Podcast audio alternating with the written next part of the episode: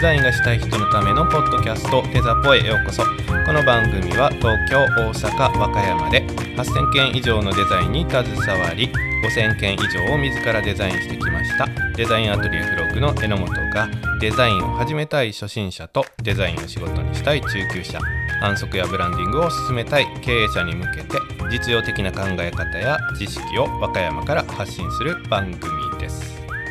はい皆さんこんにちは。デザインアトリエフロッグの榎本です。はいどうも。えっ、ー、と先日えっ、ー、とよろずの方ですけどねセミナーさせてもらいました。えっ、ー、とねセミナーはちょいちょいさせてもらってるんですけども、えー、ブランディングのこととか、えっ、とまあ、イラストレーターのこととかロゴのこととかまあいろいろやってたんですけどね、まあ、コロナの影響もあって最近はめちゃくちゃ少ないんですよね。参加者がね。えーと、ですが今回ちょっとまあなんとか集めたいなと思って、えー、もうちょっとね初心者向けの、まあ、この番組に近い内容でね、えー、試しに開催しました。タイトルがね、0円から始める自分デザインっていうタイトルと、で、もう一個次の週にね、えっ、と、何だったかな、えー、初心者向け色と、えっ、と、フォントの知識だったかな。そんな感じのことをさせてもらいました。ここで喋ったこととね、えー、ほぼほぼ似たような内容でさせてもらいました。やっぱりね、初心者向けのやつはね、集まりましたね、うん。自分で作りたいという方もきっと多いんだと思います。だからきっと、この番組もきっと需要があると 信じてやってるんですけど、まだまだちょっとね、認知度が低いですよね。そもそもですね、ポッドキャストをね、知らない人ね、多いですね。あの、話の流れで初めて会う方とかはねちょっとお話しして雑談に入った時にちょっと聞いたりするんですけどポッドキャスト、うん、Spotify 何それっていう方が結構多いんでもっとねみんな使ってくれたらいいのにな。はい。まあまああのどんどんねポッドキャストが広まってくれればいいなとまあ自分の番組を聞いてくれればいいな。と思います。恥ずかしくてね、自分の番組人にね、あんまり勧められないんです。あの、角田くんの番組ばっかり勧めてる。はい。えーと、では本編へ行きます。今日は、えーと、デザイナーの最大の敵、間違いについて。これは、えー、デザイナーとして就職した経験がある方だったらもうひしひしと感じてらっしゃることだと思います。あの間違いってねどうしても起きるんですよ。ね信用額が倒ちになります。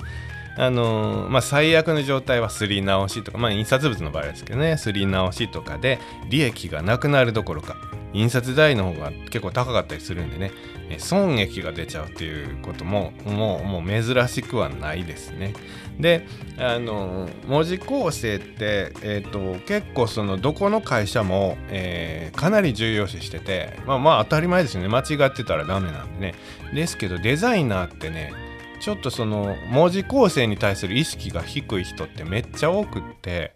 いや僕も昔そうだったんですよ。自分で会社をやるまではね、あの黙ってても入ってくる仕事を左から右へ流すだけなんでね あの、あんまり意識はなかった。文字構成間違ってたら大変なことになる、怒られるっていうのはあるんですよ。分かってるんだけど、そんなに意識は高くなかった。デザインすることとか、デザインかっこいいこととかね、まあそういうことばっかり頭にいってて、えー、そもそもデザインがダサくっても間違ってなかったら使えるんですよ。でもデザインめちゃくちゃあのー、かっこよくっても間違ってたらもう全く意味ないんですよね。その間違い次第なんですけどあの、まあそのちっちゃなたくさん内容があるチラシの中のちっちゃなちっちゃな一文がね本文の中のちょっとした一文がちょこっと間違ってるぐらいだったらお客さんはまあ何にも言わないですよ。あの気づいても黙ってる方多いです。でもねこれ不思議なもんでね あの間違いやすい箇所ってあるんですけど意外とメインタイトルのでっかいとことかメインタイトルの下にサブタイトルねあの中くらいのサイズありますこういうところね意外と間違うんです。これを間違ったらね、さすがに恥ずかしいんで、そのまま、あの、いけないんですね。お客さんもこれ間違ってるんやけどって言うんですよね、やっぱり。当たり前ですけどね。そしたらすり直しとかね作り直し作り直しだけで済んだらいいんですけどやっぱりすつり上がってることが多いんですよね。本当にねあの当時の営業マンの方とか会社には迷惑めっちゃかけました。えっとですねあの僕個人的には文字構成が大嫌いなんですよね。文字構成本当に嫌いであの苦しみながらやってます。でも間違ったら大変だから絶対めっちゃ時間かけてやります。えっと嫌いだから分かってるんで自分が文字工弱いっていうのは分かってるんで対策自分で立ってるんです。ぜひ参考にしてもらいたいんですけどまず文字工をあんまりしたくないがために一番最初に作り込む時から文字工をしながら文字構成ね間違い文字工文字工って言ってるから通じんのかな？文字文字構成文字の間違いの探しですね。ああ間に挟みますけどあの石原さとみさんがドラマでやってたなんか会社の文字構成をする部署であの働くドラマがありました。だいぶ前やなあれ。あったはずです。あれはえっ、と文字構成は文字構成ですけど構構成じゃなくて校閲って言う言ってたかなそのドラマ内では。僕もあんまり見てないんですけどね。その校閲って多分 ドラマ見ずに言うの申し訳ないですけどあれ多分雑誌とかそんな出版関係やったんちゃうかな。雑誌とか本とかですね。やったんちゃうかなと思います。だから、えーと、文字が間違ってるとかっていうのと一緒に事実の確認とか法的な確認とかそういうのをするドラマやったんちゃうかなと思います、まあ、そこまでねあの出版しない限りは我々そこまであのね、走り回る必要はないと思います。あの弁護士さんに聞いたりとか。なんかドラマでたまたま見た時にはその、えっと、その味食べ物の表現があってその味が正しいのかどうかとかって言ってその食べ物を食べに行くとかっていうシーンもありましたけどね そんなことは、まあ、ないですねあの原稿を持ってきて出来上がったデザインを比べて原稿通りになってるか途中で何回もね訂正が来ますその訂正のね、えー、と書類とかも全部並べてねちゃんとなってるかとかで最後にもう一回一通りパッと読んでみて合ってるかどうかを確認するっていうことですね。えー、っと、飛び飛びになりました。えー、っと、デザインが、デザインじゃないの、文字構成が嫌いなんで、僕はあの、文字構成をする時間を省略、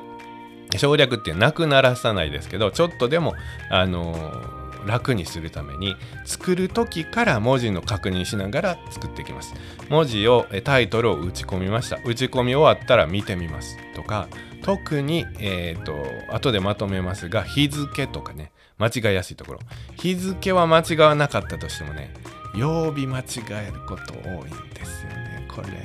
一回作ったら次ねあの確認する時にね漏れたりします。はい。あのそういうのを、えーと、ちゃちゃんと確認しながら作り込んでいくっていうやり方をしています。で全部出来上がって、えー、印刷もうお客さんに OK も出ました。もらいました。そしたら印刷する前にもう一回チェックします。このチェックもできるだけえー、と日を改めてやります。だからお客さんの OK まだ出てない状態で、えー、やることもありますし OK できれば OK 出た後日を改めて次の日の朝から一番集中力のある朝から文字のチェックをするっていうやり方でやってます。今のところねえ、ー、とデザインアトリエフロッグは10年以上やってるのかな？自分の会社個人でやり始めてからはとんでもないミスっていうのはありましたけどあの勤め人の時に比べたら全然少なくなりましたね。はい。是非そういうねやり方も参考にしてもらえたらいいかと思います。忙しくなればなるほど文字構成やってる時間ないとかね。あの嫌になってくるんですけど頑張りましょうね。文字構成大事です。はい、大きな会社になってくると石原さとみさんのような人を雇っていや石原さとみさん雇えたらすごいですね。いやいいんですけどあの文字構成専門のスタッフを雇ってるところは多いです。えーと、それだけこうデザイナーっていうのは文字構成をおろそかにしがち、えー、特に、えーと作ってるから思い込みも激しいんで、えー、別の目で見るっていうことがすごく大事なのでそこだそれだけ大事に文字構成っていうのは重要度が高い。それ専門のスタッフにしっかり見てもらわないといけない。っていうぐらい大事な工程になります。さてさて、えー、榎本がですねどんな文字の間違いをしてきたかということ お話ししときたいと思います。恥ずかしいですけど。まあこれはねあの聞いといてもらったらえーと、こういうとこが間違いやすいよっていうのが分かっていただけると思います。えっ、とねまず一つ目は雑誌、まあの今から紹介するのは中でもすごいやつたちですよ。すごいやつ。そんなしょっちゅうやってないですよ。僕20年やってたらこういうこともあるってことなんで榎本はめっちゃ間違うとかそういうことじゃないんで誤解のないように。はい。えっ、と雑誌を作ってた時勤め人の時ですね、えっ、と月に1回、えっ、とタウン誌結構ねあの体裁のいい高級なタウン誌を作ってました、えー、その時にですね後ろ拍子後ろ拍子裏拍子の背なんていうのかなあの、えー、折り目ぐらいのところというか閉じ閉じられてる付近っていうのかな？に縦にこうあの出版社の名前とか価格とかバーコードとかえーと、いろいろ細かな情報を書いてるんですよ。でそこにね、えー、その雑誌の名前と何月号とかっていうのがちっちゃく入ってるんです。そのちっちゃい何月号っていう数字をね先月のままに直すの忘れちゃったんです。あのこれはね気づいた時にはねもう完全に納品されてました。もう大変でした。あの会社の人たち総動員で釣り上がった本雑誌を、えー、一個一個訂正シールを貼っていきました。まあね申し訳ないな。あの時もほんと総動員で本当に深夜までみんなに手伝ってもらってえー、やりました。あれは僕のせいです。すみません。そういうことありました。次はですねあの会社の名前が消えたという 謎の現象が起こったことがありました。これはかなりせんなんちょっとイラストレーターの、えー、機能的な話になるんでちょっと難しいねイラストレーター使ってる方以外はちょっと何のこっちゃっていう話なんですけどぜひ聞いてください。あのですねあの印刷上ね載せっていう機能があります。載せっていうのはえっ、と例えばそのどうかな黒い文字をねえっ、と印刷します。背景は、えーと、黄色ですっていう時ですね。え、ー、と普通に作ると「のせ」っていう指定をしないと,、えーと、普通に黄色いインクをまず印刷したらその上に入る黒い文字の部分は白く印刷されてないんです。で「のせ」っていう設定をすると黄色が一面全面にバーって引かれた上にえーと、黒い文字が黄色いインクの上に重ねて乗ります。これがのせです。えーと、特に、えー、白くね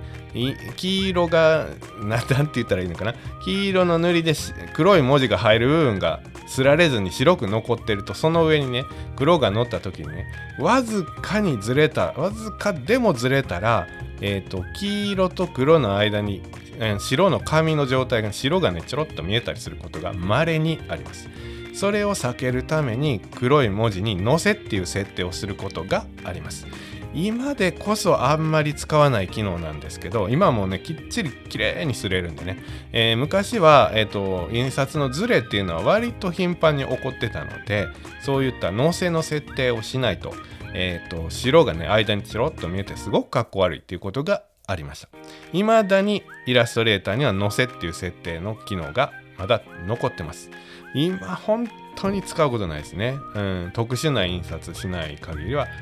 やらないですよね、うん、でえっ、ー、とそのねなぜかね機能これ機能的な問題もあると思う。そんな機能いらんあるがためにトラブルが起こったんですけど本来今言ったみたいに載せって黒にするもんなんですよ。のせるね。重ねてするっていうのね、まあ、黒とかまあ濃い色です。で僕何かの素材を使ってその素材がえっ、ー、とのせ機能が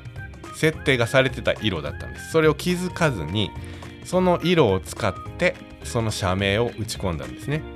あの確認もせずに。何かの素材何の素材イラストとかそんな素材やと思います。あの前にもちらっと話しましたけどイラストの素材ってイラストレーターであるんですけどイラストレーターでこういうデザインとかあんまり詳しくない方ももちろん作ってるんでね、えー、多分分からずに載せとボタンを押しちゃったんだなと思います。それをね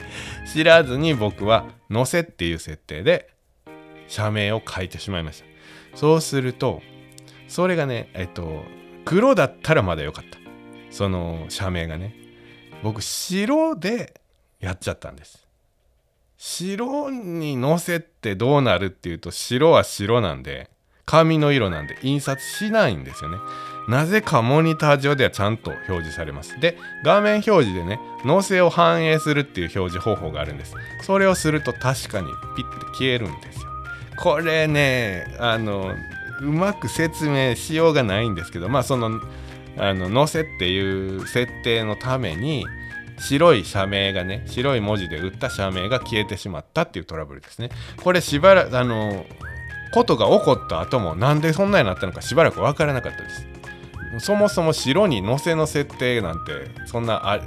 ねあのありえへん設定がイラストレーターではできちゃうんでそこが問題イラストレーターに文句言ってもしゃあないんですけどそこが問題でもあるんですけどまああの結果としてはね、えー、社名が消えてしまって印刷上がったら社名がないっていう印刷物が上がりました。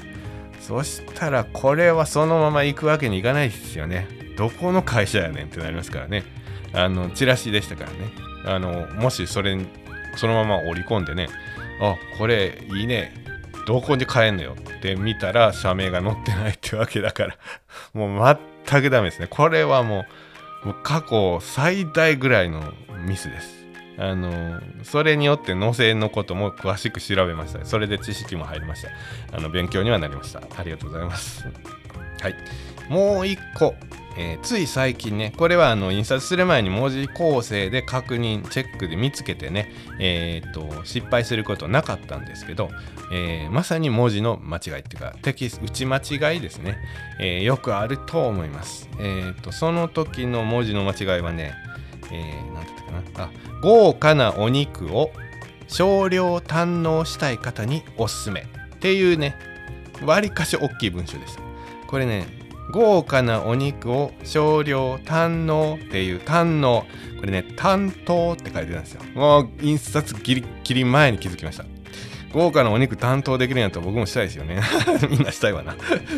えっと堪能の間違いですね。こういうのはよくあります。えっ、ー、とよくあるやつをね、えっ、ー、と後でお伝えするって言ってたのをちょっとお話ししていきましょうか。えっ、ー、と文字の間違いの中では今のね堪能と担当っていうのはまあそんなに使わないかなと思うんですけど、えっ、と自分自身の自身ですね。あの自らに、えーと、信じるの真ののじ、えー、自身あ違う違う違う違う、えー、もう間違ってるじゃないですかね。えっ、ー、と自分の字にえっ、ー、と「み」って書くかな？自身の自身と,、えーと、自信があるの自身と,、えーと、地面が揺れる自身ね。これ3つともよく使うワードなんで、えーと、テキスト打ちしても優先的に出てくるんですよね。あのこあんまり使わない単語ってあんまり優先的に出てこなかったりするんで間違いにくいんですけど3つともよく使うからえー、3つともあの割と上の方に出てくるんで変換いつもの癖で変換1回押してリターンすると間違ったままいっちゃうんでよくあります。これよくありますね、えー、あと、えー、間違いやすい部分としてはさっき言ったような日付じゃなくってその横の曜日ですね、えー、間違いやすいです。あの1回打ったらそのまま最後までいっちゃいがちです。しかも日付って結構大きく入れますよね。あの大事なことなんでね。その曜日がデカデカと間違ってるっていうことはよくありますんで、えー、気をつけてください。それから、えー、部分的には、えーと、サブタイトル。タイトルが一番大きく入ってる。これも意外と間違うんだけど売ってる時にねあの気づくことが多いです。でもその下の2番目ぐらいに大きいサブタイトルそこそこ長い文章で入ります。ここね意外と間違ってることが多いです。そしてそんな大きいからね間違ってるわけないと思い込んでしまうんでしょうね。あの最後の最後まで気づかないことって多いです。はい、間違いやすいやつはねあのまあ経験上そんな感じかな。まだきっとあるんでしょうけど今あの記録してるのはそんな感じです、えー、ただね間違いやすいか間違いにくいかは別として絶対に間違えないように注意する場所。えー、僕の場合は、えーと、全部の文字のチェックが終わりました。問題ないです。ってなったらちょっと一息置いて、えー、もう一回そこだけは見るっていう箇所があります。絶対に間違ったらあかん場所ですね、えー、一つは、えーと、電話番号これねこれは絶対間違ったらあかんですこれね、なんていうのかな、あの、昔は、えっと、求人誌とかやってたんですよ。で、そこでね、あの、間違ったことがあります。あの、全然反響ないなと思ったら、後々知らない人から電話かかってきて、あの、お宅の求人で私の電話番号が載ってるようですということで、一般の方から怒られたりということはありました。はい。電話番号だけは間違った。ら特に電話をしてくださいっていうね、えー、印刷物、えー、SNS 何でもですね。電話してください言うてるのに電話番号間違ってる。っていうのはもう絶対避けてください。それともう一個価格ですね。これ特に中でも不動産。不動産のチラシで値段を間違ったらもう大変なことになります。今のところはないと思います。世の中にはいろんな人がいます。いますのでチラシにね2000万円っていうやつがねあの2000万が抜けてね漢字の万が抜けて円ってなってたとします。新築が2000円で売ってるわけがないんでねあの普通の人はですよ。間違ってるなはははって言ってくれるだけで済むんですけど中には2000円って書いてるやないかと。2000円で売ってくれという人がいます。もちろんそれはねあの揉めに揉めたら裁判とかになってあの2000円で売らないといけないなんてことにはならない可能性の方が圧倒的に高いんですよ。でも、えーと、僕は例えば不動産屋さんにお仕事をいただいてあのデザインさせてもらってる側ですからもう多大な迷惑をかけるのは間違いないんです。であの別に2000円で本当に買ったろうって思ってる方じゃなくても、わざわざ電話してくれるかしてくれるやしてくる方多いそうです。あの2000円で売ってんのやってなとかって言って冷やかしに電話をかける方多いそうです。僕のところ今のところそういったことはないはずです。あのもしかしたら小さいね間違いがあってそれはあの不動産屋さんの方でまあこのぐらいやったらいいわ飲む時にわざわざ言わんでももう我慢しといたろうっていうようなことがあるかもしれないけど僕の知ってる限りではないです、まあ、不動産はでっかいですけど別にの商品ねスーパーとかも金額は確か確かに小さいんだけど、えーと、逆に今度こっちはねあの1個に対する利益っていうのはかなりギリギリの、えーとほとんど利益が出ないものとかをチラシに載せたりすることがありますよね。そしたらあの10円の違いがね命取りになるんですよ。だからこっちのス安いは安いでスーパーの方もかなり気をつけないといけない。ので値段っていうのはやっぱり相対的には注意する場所。えっ、ー、と全部終わったらまた一息ついてもう一回値段だけ見とこうってなります。では値段と電話番号。この辺ですね。はい、えー、皆さんもぜひ自分のねデザインすることもあるかもしれないのでねあの関係ないわと思うかもしれないけど あの電話番号周りに迷惑かけます。値段もあの自分が痛い思いをします。そして変な電話がかかってくるから あのこの辺はもう何回もチェックしてください、はい、さてえっ、ー、とね、えー、文字の間違いがねどれだけねあの大変か大変なことになるかっていうのをあのわざわざ1回ねこの回を使ってでもそれだけ大事なんだよって伝えたかったんでお伝えさせてもらいました。最後にねもう一個ね是非あのやってもらいたいというかねあの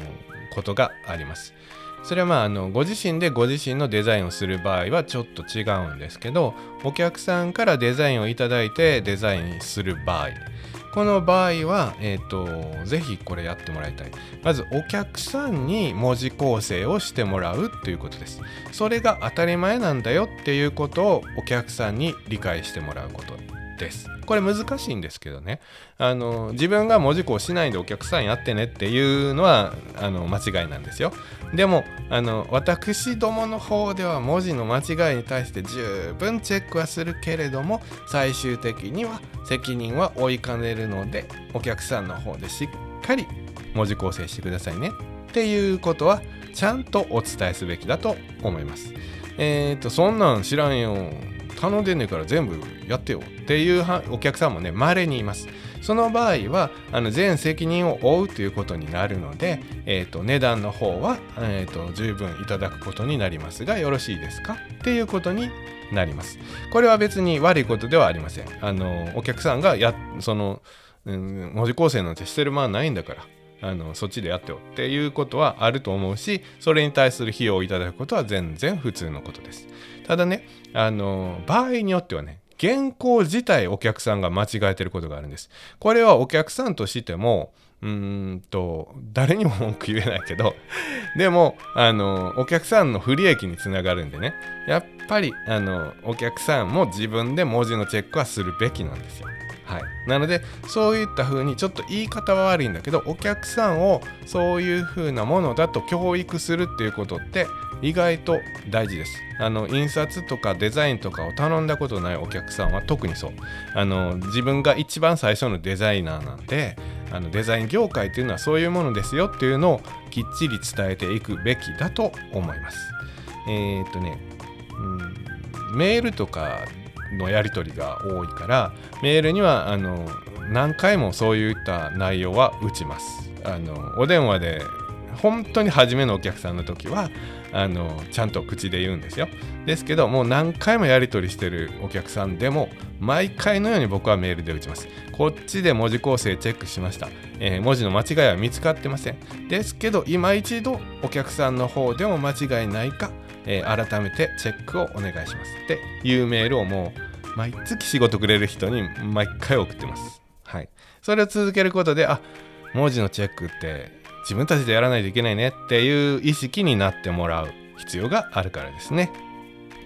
もう一つ、もう一つ、えっ、ー、と、ぜひ伝え、知っておいてもらいたいこと。えっ、ー、と、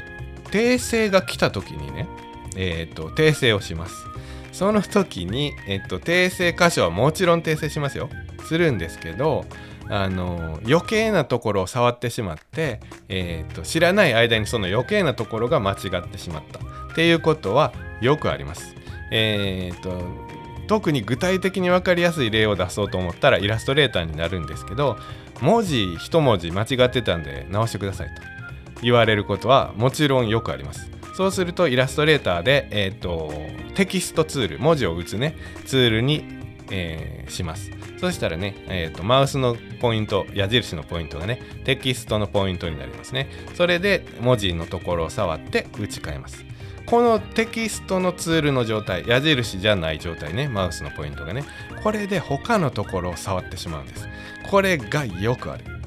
よくあります。えーと、何にもないところを触ったぐらいだったら大層なことにはなりません。ですけど文字の近くにね文字を区切るために線が入ってることあります。よデザイン的にはよくあることです。この線をねテキストツールで触ってしまった時。これはえっ、ー、とツール上はそのテキストのそテキストじゃないその線その線に沿って文字を打ちますよっていうあの認識になるんでその線が消えてそこに文字が打てる状態になるんですね。だから区切るためにデザインとして入れてた入れてた、えーと、例えば青い線がねそのそれで不用意に触ってしまったばっかりにパッと消えてしまうんですね。今から文字打ちますよっていう感じになっちゃうんでえ線自体が消えてしまう。これイラストレーターの,、まあ、あの細かな特性というかあのツール的な問題なんで何とも説明がしづらいしづらいんですけどそういうそういうもんなんですよね。なのでそれでも線が消えたっていうのはよくよくあります。あのものすごくいろんなところで聞きます。あの印刷屋さんと話してたら前こんなことあってよって言ってもう同じようなことみんな言ってます。なのでこれもしイラストレーター使う方は今言ったようなことを試しに自分でやってみてください。線を書いてその上にテキストツールでポンと押してください。線消えますから。これが危ない。なので僕はもうそれが起こらないようにもうテキストツールの状態であのいない。文字打つ時だけテキストツールに変えて終わったらすぐに矢印のツールに戻すっていう心がけをしてます。そのぐらいすごい気をつけないと起こりやすいっていうことですね。あのイラストレーター使う方本当にぜひぜひこれ覚えておいてください。はい。今回は文字のお話文字の話じゃない文字構成のお話でした。ちょっとね退屈だっただろうなと思うんですけどねデザインやるってなったらね本当に大事。あのデザイナーは文字の間違いとの戦いと言っても過言ではない。ぐらい大事なので一回使ってちゃんと説明させていただきました。はい。では、えー、メッセージをお願いします、えー、インスタグラム Twitter、Facebook でデザインアトリエフロッグで検索。または概要欄の URL からフォローの上ダイレクトメールをお願いします。え、ー、とデザインアトリエフロッグのメールアドレスも、えー、追加してますので直接メールでも、えー、OK です。Twitter、Instagram で感想を発信していただける方は、ハッシュタグデザポ、デザはカタカナ、ポーはひらがなで発信していただければ確認させていただきます。それでは本編はここまでとなります。この後の雑談もお楽しみください。